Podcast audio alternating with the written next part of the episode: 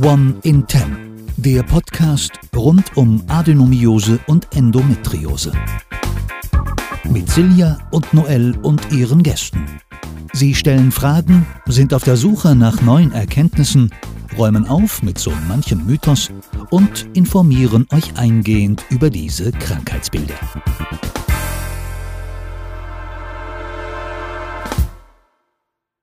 Unsere heutige Gästin ist Daniela Mund. Daniela wollte eigentlich ursprünglich Hebamme werden, wurde aber im ersten Beruf Kinderkrankenschwester und ist heute mit 33 Jahren nach zehn Jahren im Projektmanagement die Gründerin von Sternenmamas.de. Als ausgebildete Yogalehrerin kombiniert sie mit Sternenmamas ihre Leidenschaft und Faszination für den weiblichen Körper. Daniela bietet Pränatal- und Postnatal-Yoga an und begleitet Frauen, die ihre Babys verloren haben cool, dass es klappt und du dir die Zeit nimmst, eben Gast bei unserem One in Ten Podcast zu sein. Das Thema Fehlgeburt ist ja jetzt äh, schon ein ziemlich besonderes Thema, mhm. weil es auch äh, relativ tabubehaftet ist und ja auch mit sehr viel Emotionen und ähm, so zusammenhängt. Und was ich, also auch tatsächlich aus dem ähm, Bekannten- und Freundeskreis ähm, zu dem Thema, also ich war so erstaunt, wie viele Leute tatsächlich schon Fehlgeburten hatten, ohne dass sie mit ihren guten Freundinnen überhaupt darüber gesprochen haben. Und es hat mich also wirklich sehr überrascht und auch also zum Nachdenken gebracht. Und ähm, deswegen finde ich es echt ja wichtig und gut, dass wir heute zu diesem besonderen Thema mit dir einen Podcast aufnehmen dürfen. Also generell ist es für uns sehr wichtig, dass wir im Zusammenhang mit Endometriose und Adenomiose und Kinderwunsch auch über dieses Thema Fehlgeburten sprechen, denn Leider ist es ja so, ähm, dass sowohl Patientinnen, die nur von der Endometriose und aber auch von der Adenomiose, die betroffen sind, ähm, ein höheres, deutlich höheres Risiko für eine Fehlgeburt haben. Ähm, ich habe jetzt ganz bewusst darauf verzichtet, da Zahlen rauszusuchen, denn es hilft ja keinem zu wissen, wie hoch die Wahrscheinlichkeit ist. Ja. Denn ich glaube, jeder, der einen Kinderwunsch hat, fokussiert sich nicht, sollte sich vielleicht auch gar nicht darauf fokussieren, wie hoch die Wahrscheinlichkeit für eine Fehlgeburt ist. Ähm, für alle, die sich in dem Zusammenhang nochmal informieren wollen, in unserem Expertentalk mit der Frau Dr. Corinna Mann und mit dem Dr. Bitto haben wir über dieses Thema Fehlgeburt und Fehlgeburtwahrscheinlichkeit und die Gründe dafür auch gesprochen. Sprich, wer da thematisch sich nochmal einhören möchte, den würden wir auf diesen ähm, Talk verweisen. Ähm, denn dafür gibt es ja Gründe, ähm, die vielleicht manchmal auch helfen können, ähm, Themen, so eine Fehlgeburt oder solche Themen zu bewältigen, wenn man weiß, dass das wirklich Inhalt oder fachliche Ursachen hat und dass es nicht nur einfach so passiert. Genau, also sowohl das als auch das andere ist, ist möglich. Ne? Aber dann nochmal zu dir, Daniela. Ähm, du hast 2021, wie du auf deiner Webseite auch schreibst, irgendwie alles äh, umgeschmissen und ähm, hast Sternenmamas gegründet. Und wenn ich ja. das richtig gelesen habe auf Sternenmamas, warst du früher Kinderkrankenschwester, dann hast du bist du Projektmanagerin gewesen und hast dann nochmal eine Ausbildung zur Yogalehrerin gemacht genau. und begleitest jetzt quasi ähm, oder bietest Pränatal- und Postnatal-Yoga an und mhm. begleitest vor allem auch ähm, Menschen, die ihr Baby verloren haben. Ähm, magst du dich vielleicht einfach selber auch nochmal vorstellen und ähm, erzählen, wie du dazu gekommen bist, äh, Sternenmaß zu gründen, was so für dich den Ausschlag gegeben hat? Ja, gerne. Ähm, ja, ich musste an der Stelle mal so ein bisschen ausholen. Mhm. Und ähm, das stimmt. Also ich bin jetzt, äh, genau, um das mal so ein bisschen vielleicht zu sortieren, ich bin jetzt 33 Jahre alt und ähm, ja, habe quasi in meinem ersten Berufsleben als Kinderkrankenschwester gearbeitet, äh, also den Beruf gelernt und dann auch ein paar Jahre in dem Beruf gearbeitet. Ähm, Ursprung war aber eigentlich, dass ich gerne Hebamme werden wollte, was ähm, ja damals einfach irgendwie nicht sein sollte. Ähm, ja, hatte, würde ich sagen, strukturelle Gründe, zu wenig Ausbildungsplätze und nur irgendwie alle drei Jahre.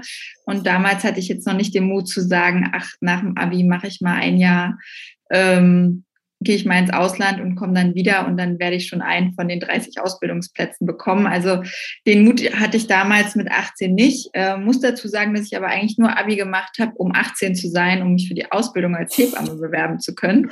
Okay. Ähm, ja, weil ich denke mal aus nachvollziehbaren Gründen die damals gesagt haben, ähm, ist es ihnen wichtig, dass die, die Azubis volljährig sind, ne, auch für die Begleitung im Kreissaal, ähm, dass das für die Frauen und die werdenden Eltern halt mehr Sicherheit bietet, so von der Reife, die man dann halt auch einfach schon mitbringt. Das war für mich auch alles total äh, nachvollziehbar. Genau, aber sollte dann irgendwie nicht sein. Und dann ähm, war für mich so das Thema Kinderkrankenschwester irgendwie am naheliegendsten. Wer jetzt aus dem einen oder anderen Beruf kommt, ähm, ja, wird mir zustimmen, es sind natürlich zwei komplett unterschiedliche Berufe. Ähm, aber ich hatte dann im, in meiner Ausbildung, wie ich finde, das Glück, weil man konnte sich das nicht aussuchen. Es wurde zugewiesen, ähm, die verschiedenen Einsätze, die man über drei Jahre hatte, dass ich ähm, sehr viel auf Wochenstationen, Neugeborenen und ähm, Frühchenstationen war und auch im Kreissaal ähm, so dass ich da quasi das, was mich interessiert hat, tatsächlich so am meisten auch gelernt habe und da auch mein Examen gemacht habe. Und ähm, ja, bis heute ist quasi so das Interesse für das Thema ähm, das Können des weiblichen Körpers geblieben. Und ich finde es bis heute einfach ähm, ja erstaunlich, was der weibliche Körper ähm, kann. Also man muss sich das einfach mal überlegen. Der weibliche Körper ist im, imstande, ein, ein neues Leben auf die Welt zu bringen. Und ähm, das finde ich bis heute ja faszinierend. Und ähm, das hat mich jetzt auch ähm, dazu geführt, auch wenn die letzten zehn Jahre sehr vom Projektmanagement geprägt waren, zu sagen, okay, mein Herz schlägt einfach dafür und ähm, ich sehe auch meine Stärken, die ich so äh, mitbringe und auch als Feedback bekomme, was, was andere an mir schätzen, ähm, sehe ich einfach mehr in, in diesem Feld. Und ähm, ja, ich habe dann 2018 meine Yoga-Ausbildung angefangen und ähm, ja, bin da direkt nach der Ausbildung ins Schwangeren-Yoga eingestiegen, weil ich gesagt habe, ja, das ist so weiterhin mein Thema, was mich interessiert. Und dann ist es ja relativ schnell klar, dass man sich auch mit Postnatal ähm, beschäftigt, weil natürlich dann von den Teilnehmerinnen auch Fragen kommen. Ähm, bietest du auch Rückbildungskurse an oder ähm, Yoga während der Rückbildung? Das ist ja immer so ein bisschen Thematik mit dem Begriff. ähm, und genau, und dann habe ich gesagt, na klar, möchte ich das auch machen, weil es natürlich auch für mich als ähm, Lehrerin oder Yogalehrerin was Schönes ist, die Frauen dann über einen längeren Zeitraum zu begleiten. Das ist ja ein großer Prozess, der da vonstatten geht. Ja. Und dann war ich in der Weiterbildung und ähm, ja, und dann, ne, ich habe das auf meiner Website auch so geschrieben, das war so ein Satz, der mich seitdem nicht mehr loslässt. Ähm, das dass sie halt darauf, äh, dass wir gerade darüber gesprochen haben, ähm, ja, welche Formulierung kann man in so einem Rückbildungskurs finden, um das Thema anzuleiten? Wie kann man das Baby auch mit einbeziehen, Bezug zum Bauch nehmen? Und das war gerade so unser Thema in dem Moment. Und dann sagte sie, ja, aber seid vorsichtig, gerade wenn es eine offene Stunde ist, was ja im Yoga relativ gängig ist, dann und ihr deswegen keine Anamnese von den Frauen habt, ähm, seid einfach vorsichtig in der Wortwahl, denn ihr wisst halt nicht, ob wirklich jede Frau ein Baby zu Hause hat oder im Arm halten kann. Ne? Ähm, ja, und da lag ich da erstmal auf meiner Matte und dachte, ja, stimmt. Also ist ja. nicht so, dass ich bis zu dem Datum oder bis zu dem Tag nichts vom Thema ähm, Fehlgeburt, stille Geburt plötzlicher Kindstod, ne? Das sind alles so Themen, die relativ die mit Thema Schwangerschaft und dem kurzen Zeitraum danach zu tun haben, dass ich noch nichts bis dato davon gehört hatte, aber da ist mir das erstmal so, so bewusst geworden, wo ich dachte, klar, also ähm, einerseits ereilt dich dieses Schicksal, ja, von, von heute auf morgen, ist ja auch eine Achterbahn der Gefühle, die da mhm. einhergeht. Mhm. Ähm, und das ist eine, eine psychische Belastung oder Herausforderung, je nachdem, äh, wie man persönlich, welche persönliche Konstitution man da hat. Ähm, und dann dachte ich aber, was ist denn eigentlich mit dem Körper? Also wo, wo gehen die Frauen denn dann hin? Dann, wenn wir jetzt mal von einer, also als Beispiel jetzt mal für das Gespräch von der Stillengeburt ähm, sprechen, die Frau war 40 Wochen schwanger, hat das Baby entbunden. Ähm, sie und ja, oder die Eltern allgemein können es jetzt nicht in den Arm halten. Und ich dachte so, ja, aber der Körper war ja trotzdem 40 Wochen schwanger. Und ähm, also die Rückbildung ist ja trotzdem essentiell. Und ja. das ist so das, was mich so bewegt hat und ähm, ja auch ein Grund ist, warum ich ähm, speziell für Sternmamas Postnatal-Yoga-Kurse anbieten möchte. Und ähm, ja, vielleicht die eine oder andere auch noch auf den Gedanken bringen möchte, dass sie etwas für sich tut, weil ich ähm, auch aus Gesprächen jetzt einfach weiß, dass die Frauen zum Beispiel sagen, ich traue mich gar nicht, mich, mich für einen Rückbildungskurs anzumelden, mhm. wenn da, es ist ja relativ gängig, dass die Frauen ihre Kinder mit, mitbringen, ähm, weil wo sollen sie hin? Ja, also es ist ja nun die ja, Zeit Rückbildung, ist die Zeit, wo das Baby noch sehr nah an der Mama dran ist. Ähm, und deswegen bringen die Frauen natürlich äh, legitimerweise ihre Babys auch mit. Und ähm, und dann dachte ich mir, es ist, also ich finde es persönlich eine Horrorvorstellung, ähm, so konfrontiert mhm. ähm, zu werden. Und das berichten die Frauen auch im, im Gespräch, dass sie sehr dankbar sind, dass es quasi einen ausgewiesenen Kurs gibt, wo auch ganz klar ist, dass keine anderen Babys dabei sind. Und ähm, ja, und das ist der Grund, warum ich die Kurse anbiete, um den, Ra den Frauen einen Raum zu schaffen. Und ähm, ich biete das ja quasi in so einem in einem Tandem an. Also mhm. zum einen die äh, für die körperliche Ebene ähm, und zum anderen aber auch für die seelische Ebene, dass halt ähm, der Austausch untereinander entstehen kann und die Frauen sich einfach mal alles frei von der Seele reden können, was sie ähm, beschäftigt. Manchmal sind es Gefühle, ähm, Schuldgefühle, großes Thema, ähm, Versagensgefühle, Ängste, nicht wieder schwanger werden zu können. Ne? Auch das ist halt auch so ein Thema. Man, man weiß nie, wie war der Weg der Frau vorher bis zur Schwangerschaft. Also gerade auch ähm, ne, bei euren Themen zum Thema Endo, oh, ich kann es immer nicht so gut aussprechen. Endometriose.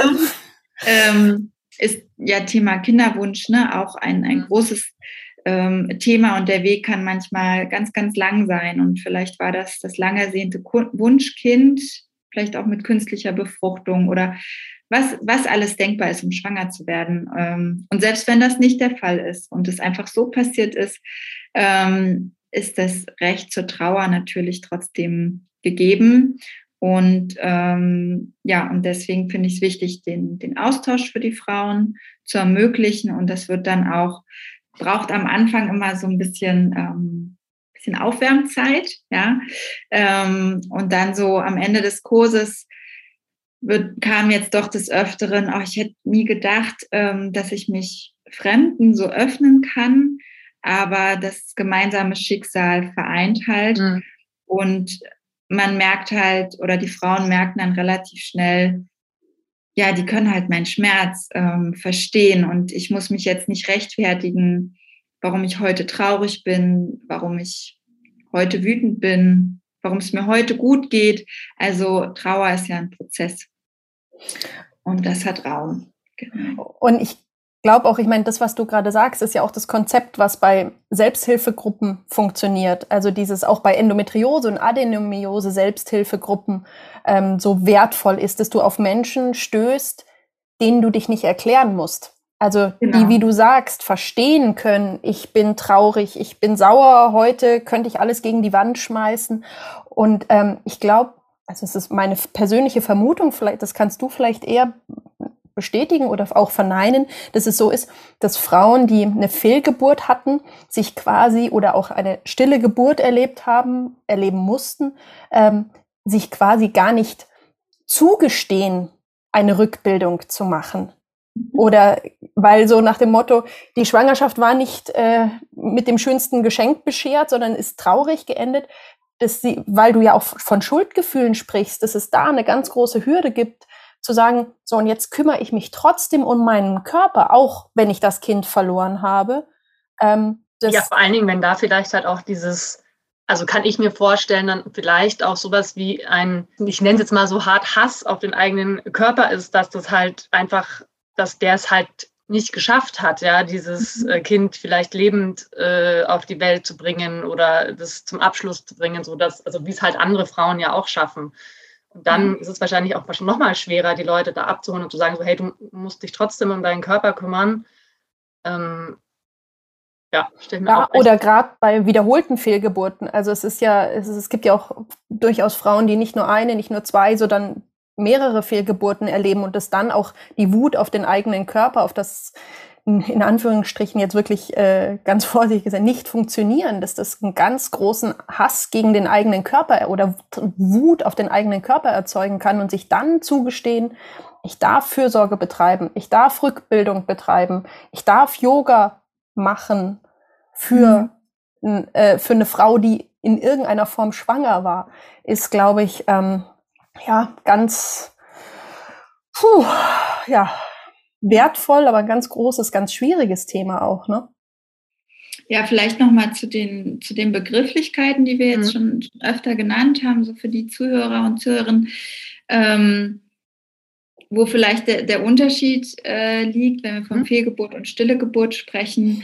Ähm, also es gibt immer viele Begriffe, aber so wie ich das jetzt in meiner Arbeit für mich auch definiere, ähm, das Thema Fehlgeburt, ne, wenn wir halt von einem von einer Blutung oder einer Curettage bzw. Ausschabung sprechen, was ähm, am Anfang der Schwangerschaft passiert. Das heißt, wenn man in der Frühschwangerschaft das Baby leider verliert. Ähm, es gibt im Moment auch so eine, wie soll ich sagen, Bewegung dazu, auch hier eher von einer kleinen Geburt zu sprechen, um nicht so dieses Wort fehl zu betonen.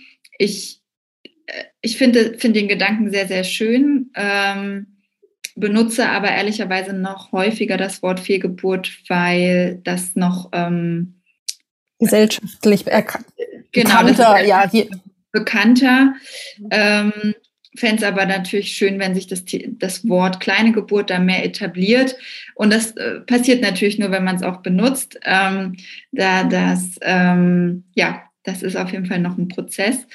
Und ähm, zur Wortwahl stille Geburt, da ähm, ist dann halt mit gemeint, wenn die Frau tatsächlich eine Geburt erlebt hat. Ne, das ist dann meistens so in der zweiten Hälfte der Schwangerschaft der Fall. Und ähm, das Baby entweder leider ähm, schon tot geboren worden ist, unter der Geburt verstorben ist oder ähm, ja kurz nach der Geburt. Ja, also dafür ist so die, der Begriff, die, die stille Geburt.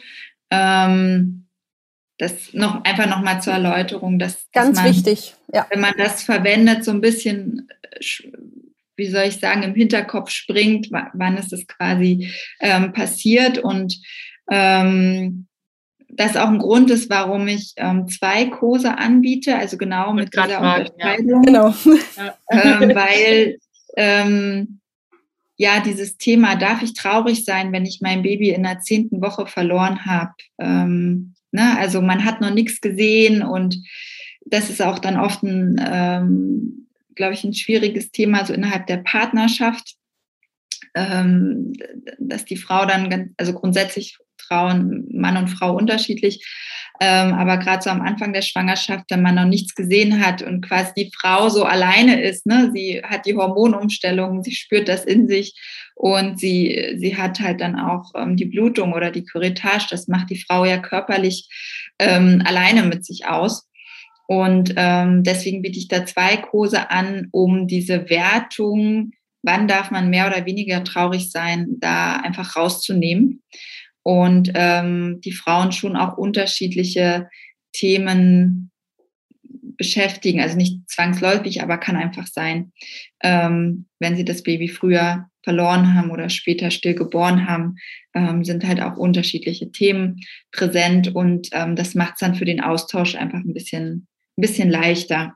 Ich glaube, das halte ich auch für extrem äh, wertvoll, weil es sind doch wirklich nochmal ganz unterschiedliche Erfahrungen. Auch wenn du, glaube ich, 40 Wochen eine Schwangerschaft durchgemacht hast, das Kind mit Kindsbewegungen gespürt hast, ist es, wie du sagst, nochmal was anderes, als wenn man so ein kleines Gummibärchen da im Ultraschall sieht, wo man sich, äh, wenn man es auf den Kopf dreht, das Foto auch noch nicht viel mehr vorstellen kann. Das ist, glaube ich, wirklich ein Thema. Du hast ähm, gerade von Sterneneltern gesprochen. Du sagtest, ja. äh, Väter, Mütter trauern anders, Männer und Frauen trauern anders. Mhm. Ähm, dieser Unterschied in der Trauer macht wahrscheinlich auch das gemeinsam Trauern schwieriger.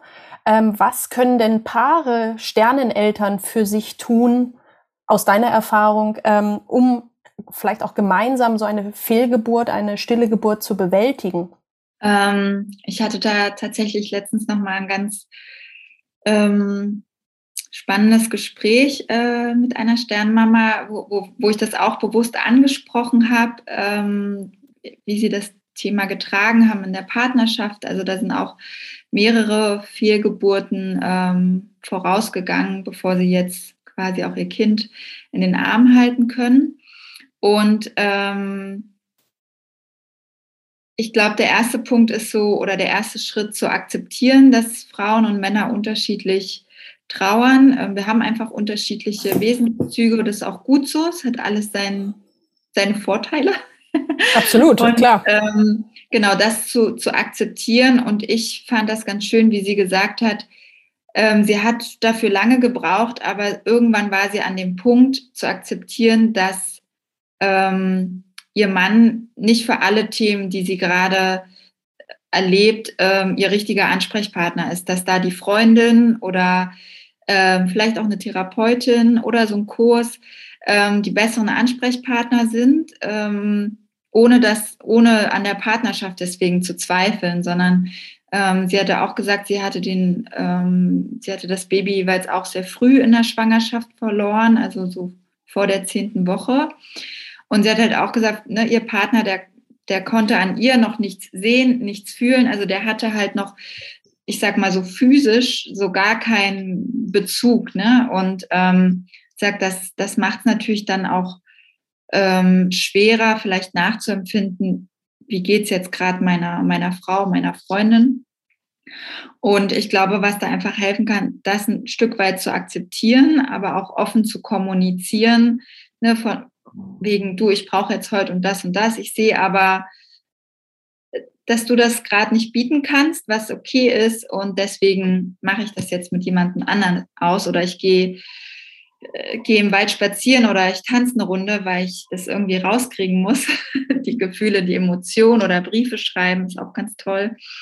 Ähm, und ja, so das gemeinsame Zuhören und dass es auch okay ist, dass Frau und Mann ähm, das vielleicht auch unterschiedlich erleben, ähm, aber es deswegen nicht weniger schlimm sein muss. Ne? Ähm, also wenn man jetzt nochmal klischeehaft äh, spricht, tun sich ja Männer auch manchmal ein bisschen schwerer, über ihre Gefühle ähm, zu reden und dass das dann in der Situation vielleicht noch, noch verstärkter ist, ne? weil es so weit weg sich irgendwie anfühlt und da nicht, nicht noch böse aufeinander zu sein, sondern zu versuchen, als, als Team ähm, zu agieren. Ja, und oder letztens eine Mama hatte berichtet, die hatte, die hat ähm, ja eine stille Geburt erlebt und ähm, bei ihr hat sich, das hat sie dann selber auch so reflektiert, eine ganz, ganz große Verlustangst ähm, gezeigt, dass sie, sobald ihr Partner aus dem Haus war, gefragt hat, äh, wo bist du jetzt, wann kommst du wieder, geht's dir gut?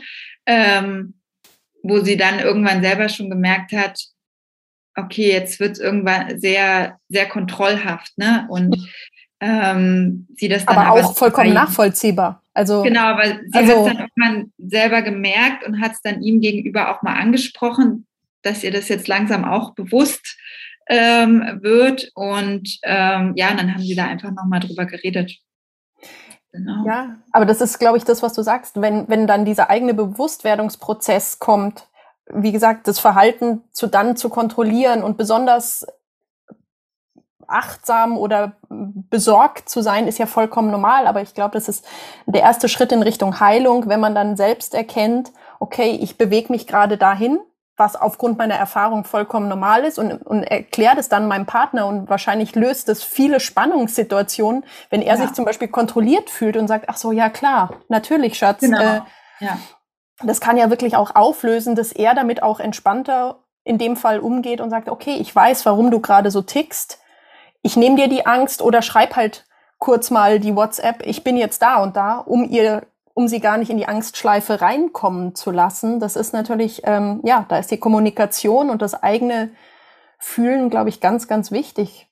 Ja. Aber ähm, ich glaube, das Wichtigste, was du sagst, ist, ähm, dass man akzeptiert, dass Mann und Frau an, unterschiedlich sind und dass die Frau, die natürlich ein Kind im Bauch oder Schwangerschaftszeichen gespürt hat, ganz, ganz anders trauert als ein voll, in Anführungsstrichen vollkommen Unbeteiligter, der überhaupt nicht in diesem Körper drin steckt. Ähm, das ist, glaube ich, das Allerwichtigste, dass man das zugesteht und da nicht wertend oder böse wird.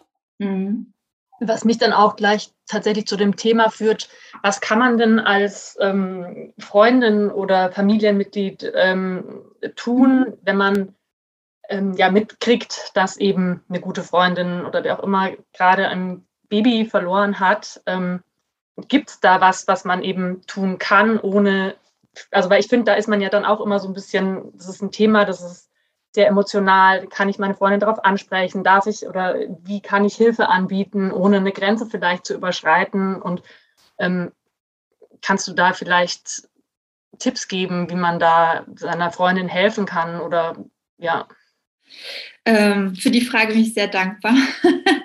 ähm, tatsächlich ähm, ist das nämlich auch etwas so aus meiner eigenen Erfahrung heraus, was mich auch sehr beschäftigt hat. Und das war damals relativ ähm, zeitgleich mit der Weiterbildung, von der ich vorhin ähm, erzählt habe, ähm, dass ja ungefähr so in dem Zeitraum eine Freundin von mir ihr Baby verloren hat. Und die hatte noch die Schwierigkeit, dass ihre Schwester zur gleichen Zeit auch schwanger war. Und ähm, Horror. Genau. Da kann ich gleich nochmal äh, drauf eingehen. Jetzt äh, vielleicht erstmal zum Thema Freunde und Angehörige. Und ich habe mich damals auch ähm, sehr überfordert äh, gefühlt als das soziale Umfeld, sage ich mal. Und die beiden haben es damals so kommuniziert, dass sie und, an uns Freunde alle eine Nachricht geschickt haben, dass sie das Baby leider verloren hat, ähm, dass sie jetzt ähm, vier Tage erstmal verreisen und ähm, ja, auch nicht gestört werden möchten, also keine, keine Anrufe, keine Nachrichten wollen oder so, sondern für sich sein wollen und uns einfach nur Bescheid geben wollen, ähm, wie gerade der Stand der Dinge ist. Ähm, soweit ich das beurteilen kann, haben wir uns auch alle daran gehalten. Und ähm, danach waren wir dann mal, haben wir mal so einen Mädelsabend gemacht, waren wir zu viert und waren dann bei ihr ja, und haben dann eigentlich so gemeinsam geweint, ne, weil uns haben irgendwie allen die Worte gefehlt. Und ähm, das ist halt auch etwas, was ich so mitgeben würde. Man kann auch einfach mal sagen, dass man nicht weiß, was man sagen soll. Ähm, das ist auf jeden Fall besser, als zu sagen, du bist noch jung, du kannst auch viele Kinder kriegen oder ähm, dann sollte es diesmal nicht sein, dann klappt es beim nächsten Mal oder ähm, Jetzt, jetzt fällt es mir gerade tatsächlich gerade nicht mehr ein. Aber ähm, dann lieber mal zu sagen, mir, mir, fehlen die Worte, einfach da zu sein, jemand mal, die Frau einfach oder auch mal den Vater in den Arm zu nehmen. Und ähm, man kann auch ja gemeinsam weinen, gemeinsam spazieren und ähm, äh, Quatsch, nicht spazieren, gemeinsam weinen oder auch einfach mal gemeinsam schweigen, das wollte ich sagen. Und ähm, was ich jetzt auch gelernt habe über die Zeit mit den Frauen, ähm, wenn du so in der Trauer bist, ne, ihr kennt das vielleicht, man geht dann zu Freundinnen und sagt, du, ich bin gerne für dich da, ähm, sag Bescheid, meld dich, wenn, wenn ich was für dich tun kann. Macht man nicht. Man ist in einer Situation, äh, ohne dass vielleicht, ohne dass einem das vielleicht bewusst ist, aber es ist eine Situation, wo man die, die Umsorgung von, die Fürsorge von außen braucht und man ist nicht in der Situation zu sagen, hallo, ich rufe dich jetzt mal Kaffee, an. Ja. Dann könntest du mir, könntest du mir heute mal beistehen, ne? sondern ähm, also um als Tipp würde ich mitgeben, wenn, wenn ihr jemand in eurem Umfeld habt, der das erlebt hat, das mit euch geteilt hat, ähm, nehmt mehrmals Anlauf und fragt, äh, brauchst du heute jemanden zu, zum Zuhören? Ich komme gern vorbei. Oder brauchst du jemanden zum Zuhören? Ich rufe dich gerne an. Also, dass man als das soziale Umfeld der aktive Part ist oder einfach mal vorbeigeht, eine Suppe vor die Tür stellt und wieder geht, ist auch okay. Ähm, oder ähm, wenn das Baby ne, verstorben ist oder tot äh, zur Welt gekommen ist und die Eltern Bilder machen lassen haben oder selbst welche gemacht haben, auch einfach irgendwann, wenn der Zeitpunkt äh, richtig zu, zu sein scheint, einfach mal zu fragen, magst du mir Bilder von deinen Kindern zeigen, von deinem Kind zeigen? Macht man mhm. bei anderen ja auch.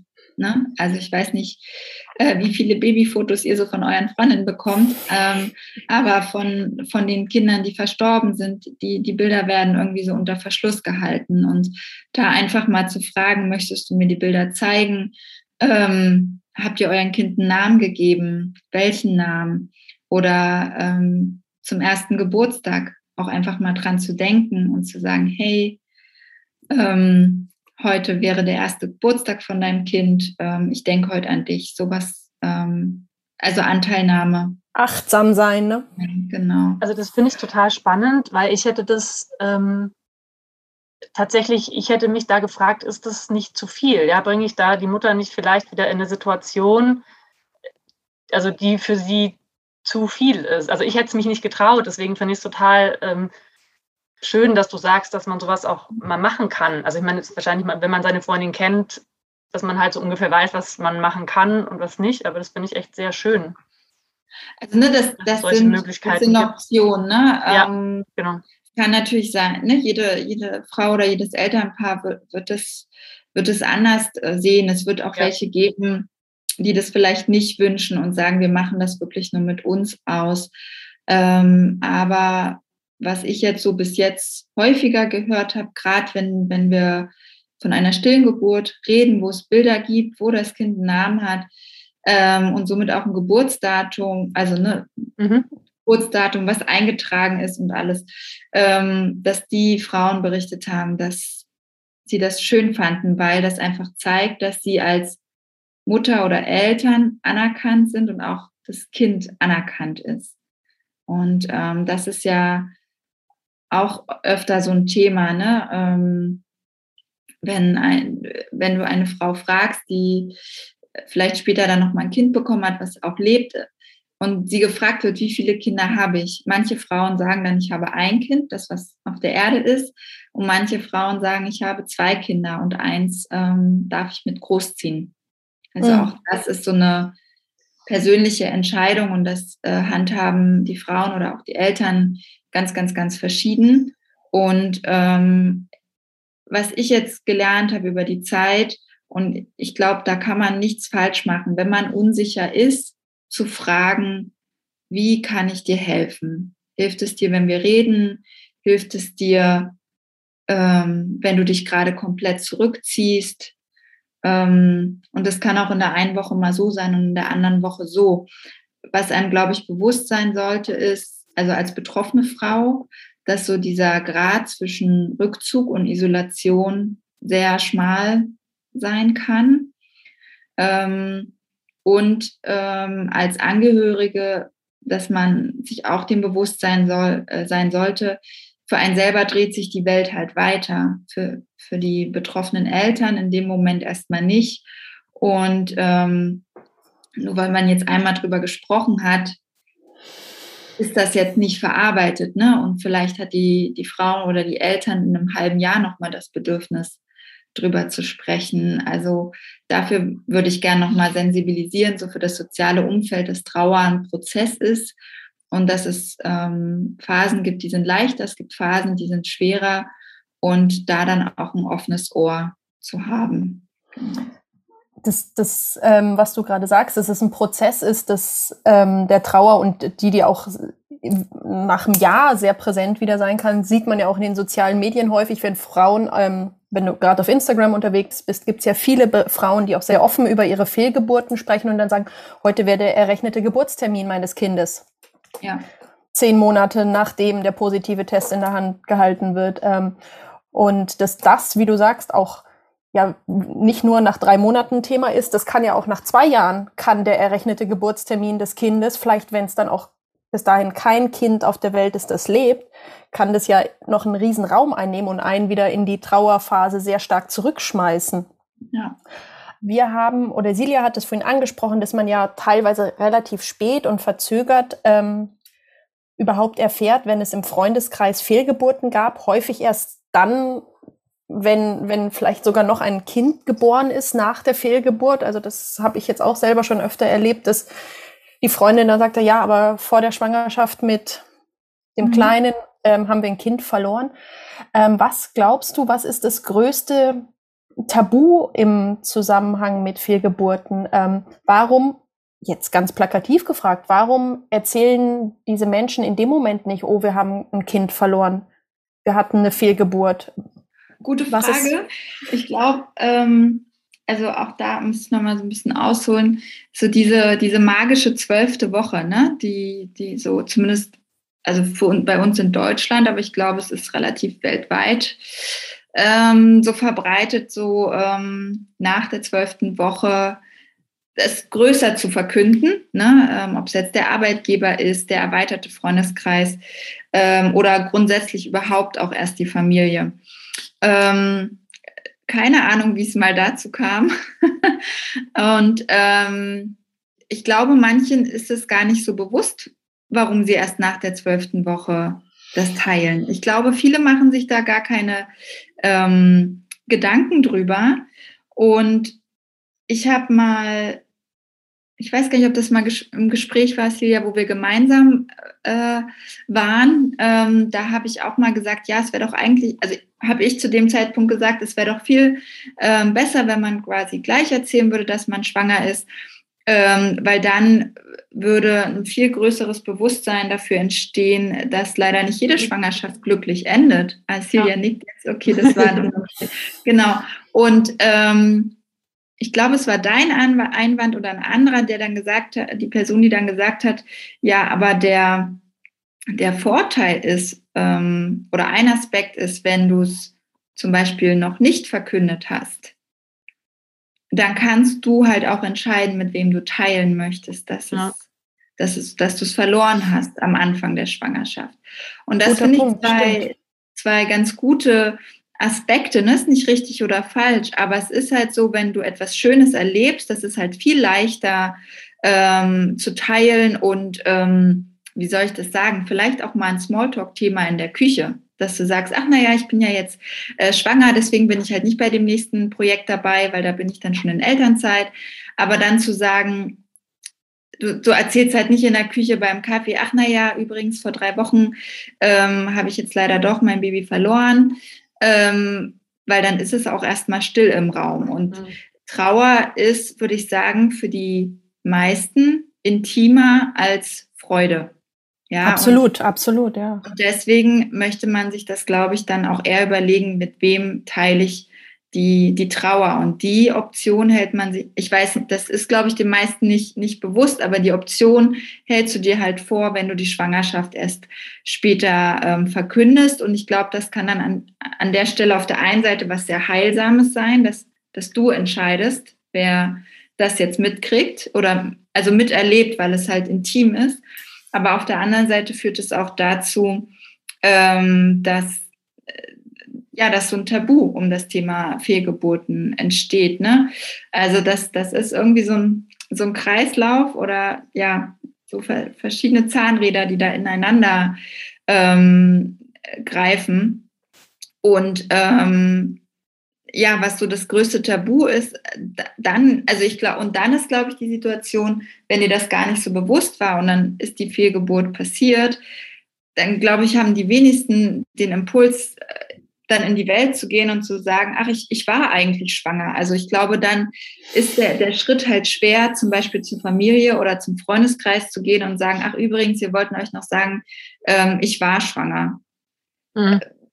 Äh, und ich glaube, das ist dann der Moment, wenn eine Frau erzählt oder wie ich dann, was ich beruflich mache, dann steigen die Frauen mit ein und sagen, ja, stimmt, ähm, äh, vor, mal, vor dem jetzigen Kind hatte ich auch eine Fehlgeburt. Und ähm, dann kommt man ganz, ganz schnell ins Gespräch, ne, weil dann das Eis so ein bisschen ähm, gebrochen ist. Und beim Thema Trauer und Tod wird es halt auch relativ schnell still am Tisch, wenn man das erzählt. Das ist genauso, wenn ich jetzt gefragt werde, was ich beruflich mache äh, und das dann sage, ja, dann ist erstmal, dann ist es erstmal ruhig, ähm, weil manche dann, ja, die hätten mit Firmen gerechnet, aber halt nicht damit. Und man will ja auch nichts Falsches sagen. Also das ist halt nee, dieses, genau. dann sagt man halt lieber nichts, bevor man jetzt irgendwas Falsches sagt und dann ist diese Stille da. Ja, genau. Aber ich, ich sage es inzwischen ganz, äh, ganz bewusst, weil das, darum mache ich das auch, weil, äh, also zum einen möchte ich ähm, den Frauen eine Begleitung, eine Unterstützung anbieten, Fürsorge anbieten und zum anderen möchte ich auch zum Thema Aufklärung beitragen. Und das passiert halt auch dadurch, dass ich erzähle, was ich beruflich mache. Und was ich ähm, tatsächlich ganz toll finde, so bei mir im Freundeskreis, ne, da musste das halt auch erstmal durchsickern, aber dass mir inzwischen auch ähm, ja, Freunde dann Beiträge schicken. Ach, guck mal, Daniela, habe ich heute im Radio gehört und oder bei Instagram gesehen und musste an dich denken, ähm, hätte ich vorher komplett überlesen. Also, dass da die Sensibilität für die Thematik ähm, steigt und ähm, ich auch inzwischen mich Freunde dann fragen, so wie wir heute, ähm, erzähl doch mal und ähm, das würde mich interessieren oder hier habe ich Sorge, äh, wenn, wenn mir das jemand erzählt, dass er das erlebt hat oder sie das erlebt hat. Und ja, so nährt man sich, würde ich sagen, in kleinen Schritten der Aufklärung. Und ähm, mein, mein Wunsch wäre einfach durch die Aufklärung zu erreichen, dass die Frauen kein schambehaftetes Gefühl haben, weil sie, sie können nichts dafür.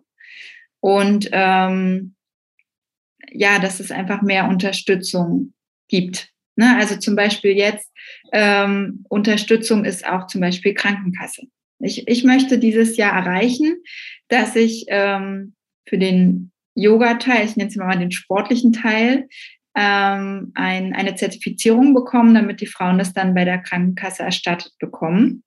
Total großartig, ja. Total. Ja, aber es ist halt auch wichtig, ne? also finanzielle Aspekte spielen ja in der, in der Situation dann auch manchmal noch eine Rolle.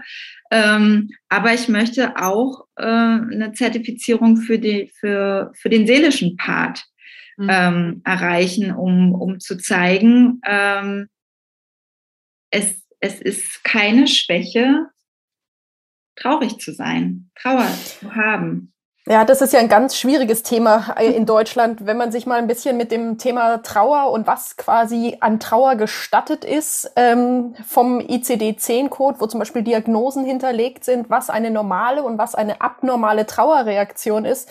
Gefühlt darf man so, wird dem Menschen eine Woche Trauer zugestanden, wenn ein naher Angehöriger verstorben ist. Und ich glaube, es gibt ein oder zwei Tage so Anrecht auf Sonderurlaub, ähm, was ja total abstrus ist. Also zu sagen, ähm, ich traure und äh, ich bin nach einer Woche, wenn ich einen Angehörigen, meinen Partner, mein, mein Kind verloren habe, ich wäre nach einer, einer Woche im Trauerprozess so weit fortgeschritten, dass ich wieder voll am Leben teilnehme. Und das alles, was quasi über diese vorgegebene erlaubte Zeit ist, wird ja als abnormal abgestempelt. Ja obwohl ja Trauer, wie du sagst, ein langer Prozess ist, der kann sich, man darf, also was heißt man darf? Man, es ist auch vollkommen normal, dass man über ein Jahr trauert oder über zwei Jahre trauert. Ähm, die Trauer verändert sich ja. Die Trauer ist ja heute nicht so, wenn du jemanden, auch wenn du eine Fehlgeburt hast, ist ja sie nicht heute so, wie sie in drei Monaten ist. Aber sie ist da und das du mit so einer Legitimation durch die Krankenkasse natürlich auch zur Enttabuisierung beiträgst, das ähm, ja natürlich wahnsinnig wertvoll und auch ähm, ja, es wäre wirklich ein Statement. Ein Statement, ja. ähm, ich meine, ich glaube, jede siebte Frau erfährt, erfährt eine Fehlgeburt. Vielleicht liege ich da auch mit der Zahl falsch. Aber dass all diese Menschen oder dass den Frauen ein Anrecht auf Trauer gegeben wird und auf, auch auf Unterstützung gegeben wird, ja. durch so einen Schritt, den du ähm, erzielen willst. Das ist ähm, ja extrem wertvoll. Ich bin mal gespannt. ähm, also ob das klappt. Wir können gerne in einem Jahr nochmal äh, sprechen. Also es ist für mich jetzt wirklich ein Jahresprojekt, äh, weil ich glaube, dass was ich so äh, von Kolleginnen schon gehört habe, so Thema Zertifizierung von Krankenkassenkursen, das ist auch ein Prozess. und also wir können gerne irgendwie in einem Jahr nochmal sprechen, Unbedingt. Äh, wo ich dann äh, stehe. Ähm, aber das, das wäre mir halt ähm, ganz ganz wichtig, weil wie du sagst, es ist halt auch ein Statement und ich glaube, das äh, macht es den Frauen dann auch leichter, ihre Gefühle zuzulassen, weil sie sehen, ah, okay, das ist anerkannt, äh, ne? Und ähm, also das spielt ja ganz, spielt ja ganz viel im Unterbewusstsein. Ähm, ähm, dann ab. Und wo wir gerade bei der Kasse sind, möchte ich noch ähm, gerade was sagen, was, was ich ganz wichtig finde. Ähm, oder weil, weil du jetzt auch gerade gesagt hattest, Noel, das Thema, wie lange trauert man, ne? Ähm, es ist ja nun mal so, wenn du jetzt eine, eine, stille Geburt erlebt hattest, dann hast du ja schon auch ein Anrecht auf, auf Mutterschutz, ne? Mhm. Acht Wochen. Ähm, aber wenn du jetzt die, wenn du eine, äh, eine kleine Geburt am Anfang der Schwangerschaft erlebt hast, ähm, wirst du halt nach Ermessen deines Arztes krankgeschrieben. So, und ähm, wenn man das jetzt mal in Foren liest, ähm, habe ich jetzt letztens wieder einen Beitrag gesehen, wo die eine Frau sagte, ja, ich war jetzt eine Woche krankgeschrieben, aber ich, ich fühle mich noch gar nicht bereit, wieder zum, zur Arbeit zu gehen ähm, und traue mich jetzt gar nicht, ähm, meinen Frauenarzt zu fragen, ob er mich noch krank schreiben kann, wo ich denke, also wenn nicht dann, wann dann? Ne? Und, ähm, und also da den Mut zu haben, für sich einzustehen und ähm, dass sobald man einen positiven Schwangerschaftstest hat, da hat man Anrecht auf Hebammenleistung. Wenn halt so früh, ne, wir wissen alle, Deutschland Hebammenmangel ähm, und deswegen haben, also es ist ganz unterschiedlich, ob die Frauen dann schon so früh eine Hebamme haben oder nicht und dann natürlich erst anzufangen zu suchen, das ist jetzt nochmal ein ganz anderes Thema, aber ähm, wenn man schon eine Hebamme hat, ähm, möchte ich da einfach nochmal dran appellieren, dass man auch weiterhin, also auch nach der Fehlgeburt noch Anspruch hat auf Hebammenleistung. Und ähm, ich überwiegend Gutes äh, höre, dass die Hebammen da auch eine ganz, ganz tolle Arbeit leisten und den Frauen dann beistehen, ähm, dass, ja, dass man das in Anspruch nimmt. Das ist ja auch etwas, was von der Kasse geleistet wird. Ja. Ganz wichtiges Thema. Ich glaube, das ist ganz vielen Frauen überhaupt nicht bewusst ist, dass wirklich mit dem positiven Schwangerschaftstest das Recht auf eine Hebamme da ist und dass auch eine Hebamme Trauerbegleiterin sein kann. Genau, also kann vielleicht emotional auch nicht jede, ne, muss man dann gucken, aber man kann zumindest ins Gespräch gehen und sonst fragen, kannst du mir Tipps geben oder mich an irgendwen verweisen?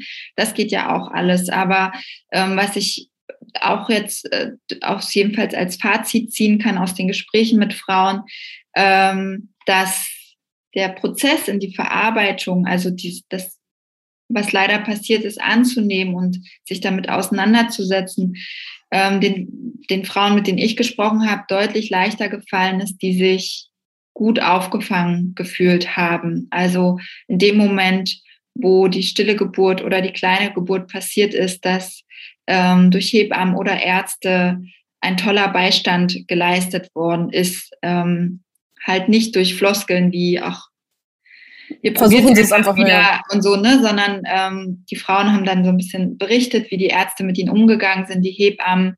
Und da hast du gemerkt, das hat sie ähm, sehr, sehr getragen. Also da, da hängt ganz viel davon ab, wie man in dem Moment Umsicht hat und wie man da auch ja verbal, sage ich mal, aufgefangen ähm, wird. Ja, und auch das finde ich ist ein Thema der, der Aufklärung, ähm, dass quasi das Fachpersonal, was in diesen Situationen ähm, die Frauen betreut, da einen ganz, ganz großen Stellhebel haben für, für, ähm, ja, für das seelische Wohl und ähm, dann im Weiteren damit umgehen zu können. Ja. Ja, wir hatten gerade eben auch ähm, den Mangel an Infos zu solchen Sachen, wie das eben Hebammen auch ähm, danach noch weiter begleiten können. Du gibst ja auch Infoabende zum Thema Fehlgeburt. Ja, tatsächlich das ist das angenommen oder wie, wie, wie machst du das? tatsächlich ist das etwas, was ich dieses, dieses Jahr einführen möchte. Also es hat tatsächlich, äh, muss ich ehrlich zugeben oder möchte ich ehrlich zugeben, noch nicht äh, stattgefunden. Ich äh, möchte das jetzt in diesem Jahr 2022 auf die Beine stellen. Mm, bin aber noch so ein bisschen am Überlegen, also wie, wie sich das am besten eignet. Mein, mein Gedanke wäre zum Thema Fehlgeburt, um aufzuklären, ne, so zu erzählen, was hat man ähm, für Möglichkeiten, ähm, auch wenn eine, wenn festgestellt wird beim Gynäkologen, bei der Gynäkologin, dass das Herzchen nicht mehr schlägt, welche Optionen gibt es? Ne? Also es äh, muss nicht immer die Ausschabung sein, es kann auch ähm, das Warten sein, ähm, ja, mit dem Zyklus ähm, kann es gut sein, dass dann ähm, quasi das in Form einer Blutung von ganz alleine abgeht, dass der Körper das alleine ähm, regelt. Man kann auch ähm, Medikamente nehmen. Also es gibt so drei Optionen und ähm, dass da einfach Aufklärung passiert und dann je nachdem, ob wir jetzt von einer kleinen Geburt sprechen oder von einer stillen Geburt, gibt es halt auch unterschiedliche Rechte und äh, Pflichten, so von der Gesetzgebung, dass man sowas halt weiß. Ähm, über sowas würde ich halt gerne aufklären, aber merke, dass glaube ich, also ne, wer, wer wäre dann die Zielgruppe für den Infoamt? Das wären dann für den Moment tatsächlich ähm, die schwangeren Frauen oder die, die vielleicht bald mal schwanger werden wollen. Und ich glaube, die möchten das in dem Moment nicht hören, was ich auch verstehen kann. Und ähm, wenn es jetzt aber schon passiert ist, dann brauchst du, dann gehst du danach auch nicht mehr zu dem Infoabend. Ne? Und deswegen ähm, überlege ich noch, wie ich das gestalte, ähm, um ja, um die Aufklärung ähm, zu betreiben. Aber ich möchte natürlich auch nicht ähm, schwangeren Frauen ähm, Angst machen. Das möchte ich auch nicht. Das ist, also das, das ist ein totaler Spagat. Also ich ja, meine, wie du sagst, das genau. sind ganz wertvolle, essentielle Informationen, die wahnsinnig wertvoll, glaube ich, in dem Moment sind, wenn du ähm, ein Kind verlierst und die Unterstützung brauchst. Aber äh, wie du sagst, wann ist der richtige Moment? Ähm, und wie wir ja vorhin auch besprochen haben, wenn man in, schon in der Situation ist, dass man ein Kind verloren hat und sich im Trauerprozess befindet ähm, und vielleicht daheim sitzt und auf die Blutung wartet, ist man ja eigentlich nicht in der Lage, sich diese Hilfe zu suchen. Dann fange ich ja nicht an, wahrscheinlich zu recherchieren, welche Rechte habe ich denn jetzt, wenn ich mitten ja. schon in der Trauer drin stecke. Das muss ich noch so ein bisschen ausfeilen oder mir auch Feedback einholen von, von betroffenen Frauen oder ja, also mal gucken. Vielleicht wird es auch doch noch ein anderes Format, äh, so zum Thema Podcast oder mhm. ähm, mhm ähm, wo ich jetzt zum Beispiel gerade dabei bin. Ich habe jetzt ähm, extra Flyer drucken lassen, um die bei Gynäkologinnen, Hebammenpraxen auszulegen oder auch Krankenhäusern, Bestattungsinstituten, ähm, zumindest für die Arbeit, die ich dann leiste, dass man da so ein bisschen das Netzwerk ähm, spannen kann. Und so wird das weiter wachsen. Also es ja. gibt viele Punkte, wo man da ansetzen kann.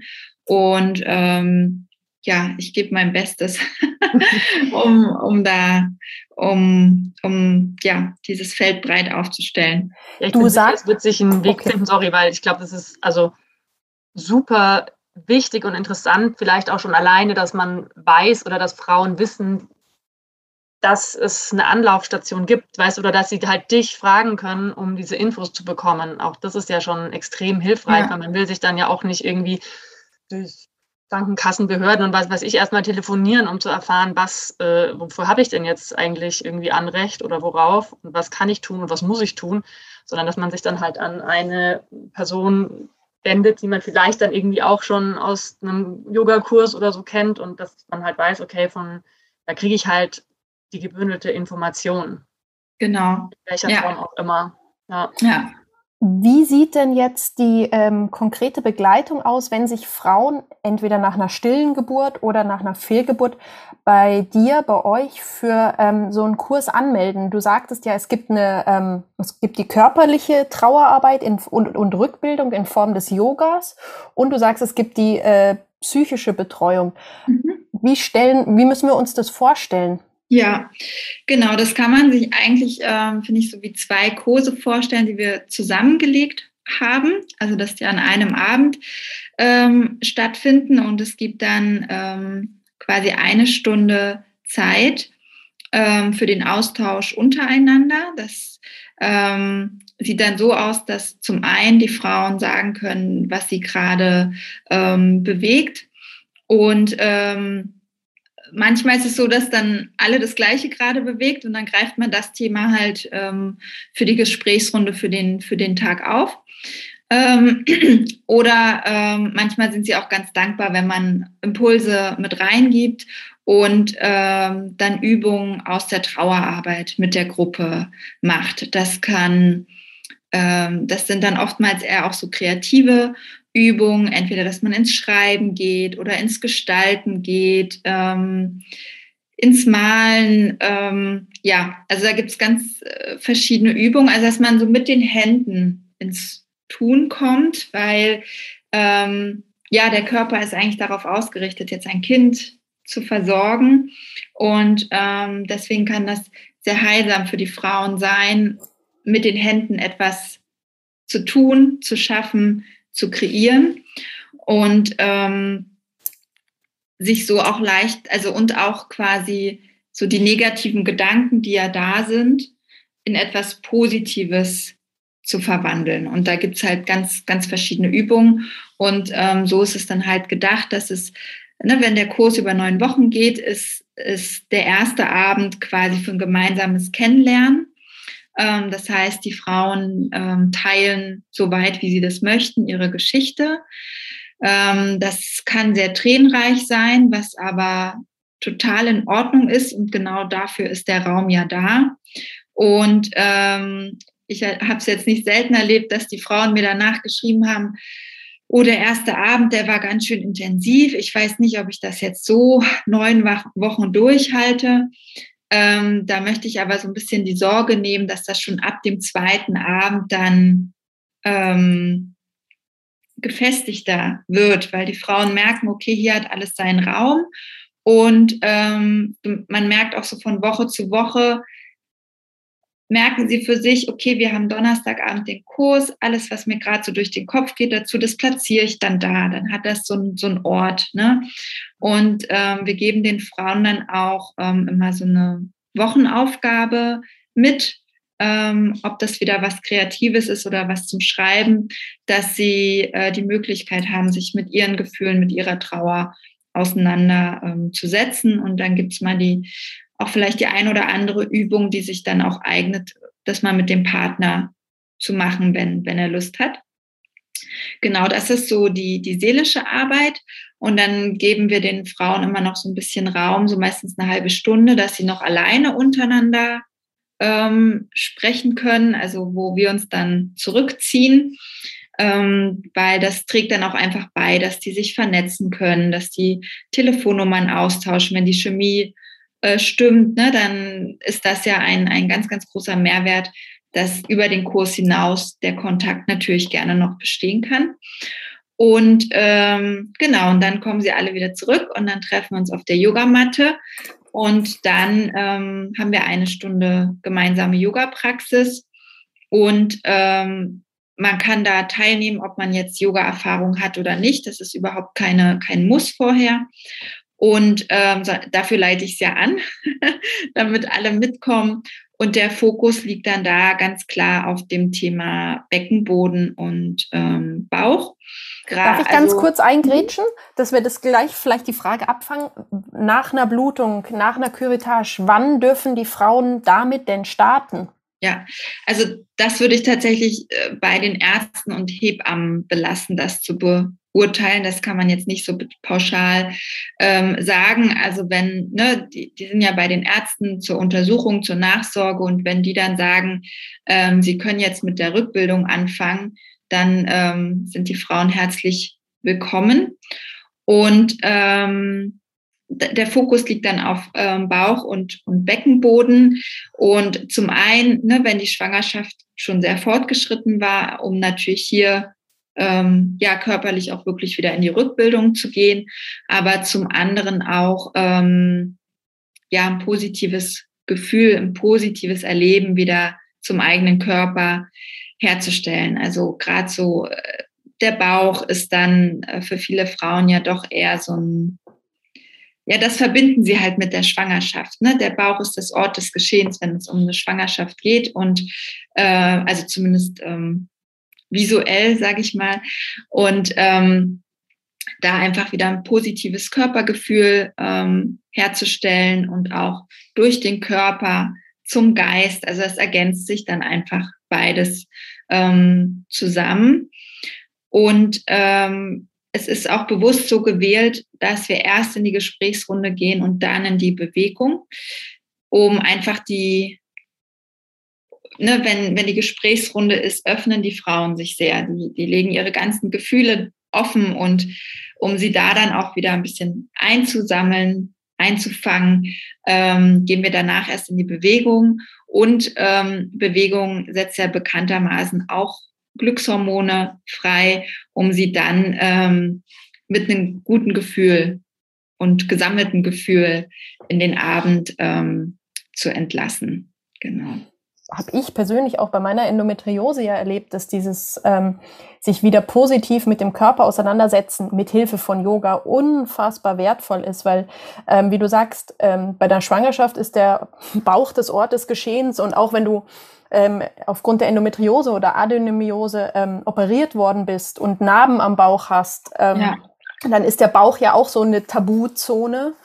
Ja. Und äh, da kann das Yoga, sanftes Yoga, ein ganz wundervoller Weg sein, da wieder hinzuspüren und vor allen Dingen ganz positiv wieder hinzuspüren und dahin Vertrauen zu fassen, Entspannung reinzubringen. Also ähm, die Erfahrung durfte ich selber schon machen, wie wertvoll das Yoga da ist, ähm, wieder, wie du sagst, in ein positives Körpergefühl zu kommen. Genau, wie du vorhin auch meintest, Fürsorge. Ne? Das finde ich ein ganz, ganz ähm, schönes Wort an der Stelle.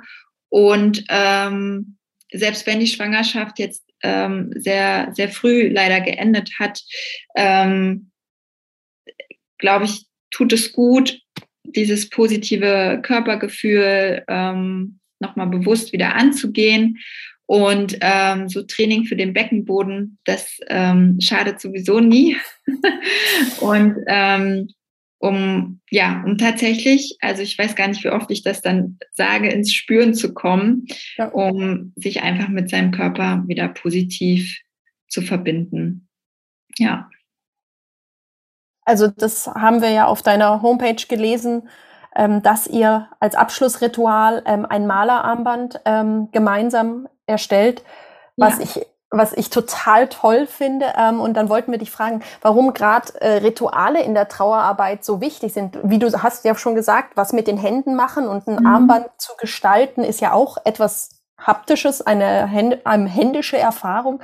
Ähm, was macht das Ganze so wertvoll? Ja, Rituale können halt ähm, sehr dabei helfen, der Trauer einen, einen Platz zu geben. Ne? Ähm, um, um, also Rituale können sehr dabei helfen, einen Umgang mit der Trauer zu finden, um die Trauer auch in den Alltag ähm, zu integrieren und ähm, Trauer zu verarbeiten. Jetzt zum Beispiel, ne, jetzt ähm, beim, beim Verlust eines Kindes heißt ja auch nicht, das Kind zu vergessen. Ganz im Gegenteil, sondern eine Möglichkeit zu finden, damit umzugehen und für sich ähm, vielleicht Möglichkeiten zu finden, dem, wenn man das möchte, dem Kind auch einen, einen Platz weiterhin in der Familie zu geben. Und das, das kann zum Beispiel sein, zum ersten Geburtstag eine Kerze anzuzünden. Und ähm, ich weiß, ähm, ja, wenn Kinder getauft werden, gibt es so eine Taufkerze zum Beispiel. Ähm, und dass es dann nur diese Kerze ist und die wird auch nur, nur, nur zu diesem Tag zum Beispiel dann ähm, genutzt und ansonsten hat die für den Rest des Jahres einen schönen und sicheren Ort. Oder ähm, ein, ein Familienbild aufzustellen, was auch sichtbar ist in der Wohnung, ne? Oder so ein, vielleicht so einen kleinen Altar zu schaffen.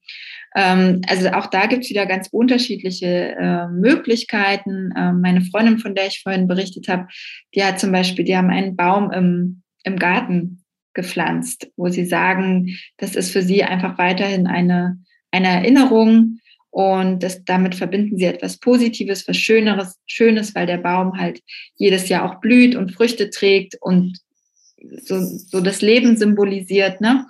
Und ähm, so kann man da Rituale für sich schaffen. Und auch hier kann es sein, dass ähm, nach einer gewissen Zeit man merkt, okay, das Ritual hat mich über die letzten Wochen gut getragen, aber jetzt ist es mir nicht mehr dienlich. Ja, und dann, dann kann man ähm, auch sagen, jetzt ist was anderes dienlich oder für den Moment ist auch erstmal erstmal gut. Also es kann einfach helfen, ähm, der Trauer im Alltag einen Platz zu geben, sowohl ähm, ja, um, um einen Platz zu finden, aber auf der anderen Seite ähm, auch zu wissen, okay, heute ist, heute ist irgendwie nicht so ein guter Tag, ich weiß, das und das hilft mir dann aber. Und das dann anzugehen und zu sagen, ich weiß, mir hilft es dann, das aufzuschreiben oder mir hilft es, spazieren zu gehen oder mir hilft es, ähm, durch die Wohnung zu tanzen, um ja wieder über den Körper so an die Emotionen ranzugehen. Und ähm, da ist so ein Kurs halt eine schöne Möglichkeit, so verschiedene Sachen auszuprobieren. Ja, manchen hilft mehr die Bewegung, manchen mehr die Kreativität. Und das Armband ähm, knüpfen wir zum Abschluss, ähm, weil es ist halt so, sag ich mal, etwas Schönes aus dem Yoga. Vielleicht kennt ihr auch diese Ketten, diese Malerketten. Mhm. Und die, die Armbänder sind halt eine Variante davon. Und ähm, ich mache das ja mit der Belinda zusammen. Und Belinda ähm, führt dann durch diesen letzten Abend mit einer Meditation wo es dann auch viel um das Thema Selbstliebe geht, um das quasi nochmal zu verankern und quasi so auch beim Knüpfen in jede Perle einen positiven Wunsch mit reinzugeben. Und ähm, ich finde es einfach schön, dass die Frauen nochmal was zu tun haben und dass sie für sich ein, ein Andenken haben. Ja, entweder verbinden sie das mit ihrem Kind oder ähm, mit vielleicht auch mit dem Stolz, dass sie sich die Zeit genommen haben, für sich was Gutes zu tun. Und sie können das Armband dann entweder vielleicht zu ihren anderen Sachen legen, die sie haben, oder sie tragen es. Ähm, das, das können sie ganz für sich selber entscheiden. Und das finde ich einfach so einen schön harmonischen Abschluss. Genau. Ja, das vermittelt es auch auf jeden Fall. Also als ich das gelesen habe, dachte ich mir, boah, das ist ähm, sehr, sehr schön. Ich glaube, wir kommen zur letzten Frage. Ja, deine Arbeit ist ja schon, also ist mit sehr viel, mit Sicherheit mit Freude und auch ähm, gleichzeitig auch sehr viel Leid verbunden. Und ähm, wie gehst du denn selber damit um oder wie sorgst du gut für dich selbst, dass es dich vielleicht nicht zu sehr reinzieht? Wahrscheinlich ist manches ähm, berührender als, also wie schützt du dich da selbst? Ähm, die Frage wird mir tatsächlich auch öfter gestellt und ähm, ich beantworte die ganz gerne so, dass ich da, glaube ich, durch meine Arbeit im Krankenhaus früher gut geschult bin, beziehungsweise über mehrere Jahre durch die Ausbildung da auch so rangeführt ähm, worden bin und dann würde ich sagen, von meinem Charakter einfach jemand bin, ähm, dass ich den Menschen einfach gerne beistehe. Und ähm, ja, und wenn ich dann das Bedürfnis habe, darüber ähm, zu reden, entweder ne, mit meiner Kollegin oder ähm, ich habe jetzt inzwischen auch schon, also mein Netzwerk vergrößert sich ja auch um, um äh, ja, vorrangig Frauen, die sich auch mit der Thematik beschäftigen, dass man da dann gemeinsam in den Austausch ähm, geht und ähm, ja, das, also das so auf der auf der psychischen Ebene. Und ähm, Ansonsten ist für mich natürlich Yoga auch ein, ein Anker, deswegen mache ich das ähm, ja auch, ähm, ist für mich Yoga-Praxis, die Yoga-Praxis ähm, ganz, ganz wertvoll. Und um mich persönlich dann wirklich zu entspannen, wenn ich merke, ich bin innerlich doch sehr angespannt, warum auch immer, das muss jetzt gar nicht durch meine Arbeit sein, ähm, ist Yin-Yoga für mich so ein Anker, wo ich sehr gut loslassen kann und was ich sehr genießen kann, da so in der, in der Ruhe ähm, Zeit zu verbringen und zu verweilen. Deswegen unterrichte ich das auch sehr gerne. Kann ich nur von Herzen empfehlen. Also deine Yin-Klasse, ich bin ja äh, dank des Online-Yogas durfte ich ja in Berlin reinschnuppern und äh, wir werden uns auch dort wiedersehen, weil ich ja. fand deine Yoga-Klasse, deine Yen-Klasse ganz, ganz wundervoll und das ist ja auch das, was ich äh, jeder Endometriose-Patientin oder Adenomyose-Patientin sage, probiert Yin-Yoga-Klassen aus, das ist echt verändernd. Ähm, das ist gerade auch, wenn man sich körperlich nach einer OP oder nach in Schmerzsituationen nicht gut fühlt, die Yin-Klassen sind so wahnsinnig hilfreich. Regenerieren. Ja. Mm, und äh, da geht an jede betroffene Person die dicke Empfehlung raus, besuch die Daniela äh, in ihren Yin-Klassen. Auch wenn du jetzt gerade als äh, nicht Schwangere oder gar nicht die, die Sternenmamas brauchst, sondern die Yin-Klasse brauchst, dann bist du da vollkommen richtig. Ja, da ist jede und jeder äh, willkommen. Genau. Und vielleicht da, mir fällt gerade noch was ein, was ich mhm. gerne noch sagen würde. Und zwar, ähm, du hast gerade das Thema Online nochmal angesprochen, Noel, dass, genau, ich meine Kurse ja auch online anbiete und das aus einem ganz ähm, bewussten Grund. Also ich selbst, selbst lebe ja in Potsdam und ähm, dadurch, dass es halt so wenig Angebote gibt, finde ich, ist, ist für mich online einfach eine ganz, ganz gute Möglichkeit, um die Frauen einfach deutschlandweit oder gerne auch Österreich und Schweiz, also wo man die deutsche Sprache gut versteht, ähm, ja, um die einfach zu erreichen. Und ähm, ich kann verstehen, wenn die Frauen erstmal ein bisschen ähm, zwiegespalten sind und sagen, boah, so ein persönliches Thema, das möchte ich jetzt nicht ähm, in so einem Online-Kurs ähm, teilen die Hürde würde ich gerne nehmen. Ihr könnt auch gerne vorher mit mir äh, sprechen und den Kontakt ähm, suchen. Ähm, also online bietet an der Stelle ganz, ganz tolle Möglichkeiten, um einfach über Stadtgrenzen hinaus ähm, ja das anzubieten, was dann gerade gebraucht wird. Also das, das war mir nochmal wichtig zu sagen. Und es kann ja auch ganz hilfreich sein, das hast du, glaube ich, auch auf der Homepage bei dir geschrieben, dass man manchmal gar nicht vor die Tür muss. Das ist ja auch ganz was Wertvolles, wenn ich mich ja. gerade im Trauerprozess befinde. Äh, äh, und es kann ja sehr, sehr beschützend sein, das eigene Zuhause. Und ja. dass das dann, dass man dich als Unterstützung quasi in sein Zuhause holt, ohne aktiv äh, in die trubelhafte Welt da draußen, jetzt unabhängig von diesem Viruswahnsinn auch nochmal ja. zu gehen. Ähm, ja. Es ist, kann ja auch ähm, den Schritt dahin leichter machen, wenn man sagt, ich muss gar nicht in, quer durch die Stadt äh, irgendwie in eine Yoga, im Yoga-Studio fahren, sondern ähm, kann das in meinem Zuhause, in meinem vertrauten Umfeld machen. Raum, ja. Genau, genau, ja. Also da muss ich nochmal eine Lanze brechen für die Online-Möglichkeiten. Genau, und das findet sich natürlich apropos online unter sternenmamas.de, sowohl auf der Webseite als auch äh, auf Instagram. Das ist auch ja. sternenmamas.de. Das stimmt, danke. Sehr gut, sehr gut. Ich glaube, damit sind wir am Ende für heute. Also vielen Dank. Wir haben auch tatsächlich nur noch eine Minute, bevor uns der Zoom-Link, der zweite Zoom-Link ausläuft. Ähm, ich glaube, wir hätten noch stundenlang weiterreden können. Es ist so ein unfassbar spannendes äh, und wichtiges Thema. Vielen, vielen Dank dir, Daniela, dass du die Zeit genommen hast nochmal. Ja, ich danke euch, dass ich hier zu Gast sein darf und ähm, ja, ihr somit auch das Thema mehr ein Stück in die Welt tragt. Also vielen, vielen Dank. Von Herzen gerne. Ganz großes Dankeschön an dich und ähm, ja, ein ganz wichtiges Thema, wo wir uns auch ähm, ja, mit auseinandersetzen wollen, weil es einfach für viele ein Teil des Weges ist. Danke, danke, danke. One in Ten, der Podcast rund um Adenomiose und Endometriose. Mit Silja und Noel und ihren Gästen.